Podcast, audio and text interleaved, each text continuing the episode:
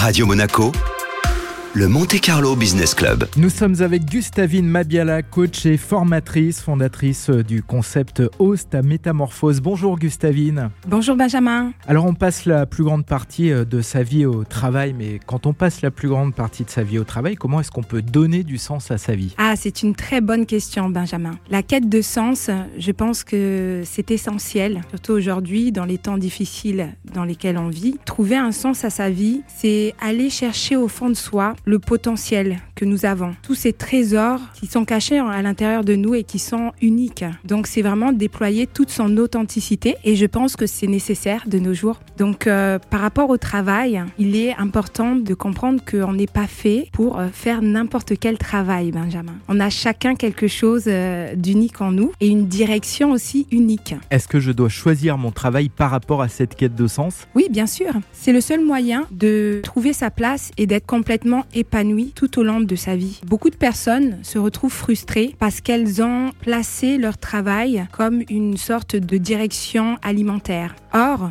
lorsqu'elles se retrouvent face à un échec extérieur ou une épreuve extérieure, elles s'en retrouvent perdues parce qu'elles n'ont pas réellement pris la direction de leur cœur, si vous voulez. Est-ce que la période que l'on vit est favorable à ce type de changement? Naturellement, j'aurais plutôt envie de dire non, mais vous avez peut-être un avis différent. Ah non, Benjamin, la période est très favorable à ça. Étant donné qu'à l'extérieur, on est un peu en pause, j'invite vraiment toutes les personnes qui euh, jusqu'à présent vivaient euh, de façon euh, très active à l'extérieur, sans forcément vivre leurs rêves, à puiser au fond d'elles qu'elles ont vraiment au fond de leur cœur, les rêves qu'elles avaient enfant. Elles peuvent faire ressortir tout ça et trouver les ressources nécessaires de se réinventer. Alors Gustavine, de manière plus concrète, quelle est la première démarche à effectuer dans ce changement? On va pas abandonner son job du jour au lendemain. Oui, bien sûr, vous avez différents types d'outils mis à disposition des salariés, des euh, entrepreneurs, des leaders pour pouvoir euh, faire ce processus-là, notamment le bilan de compétences. Le bilan de compétences,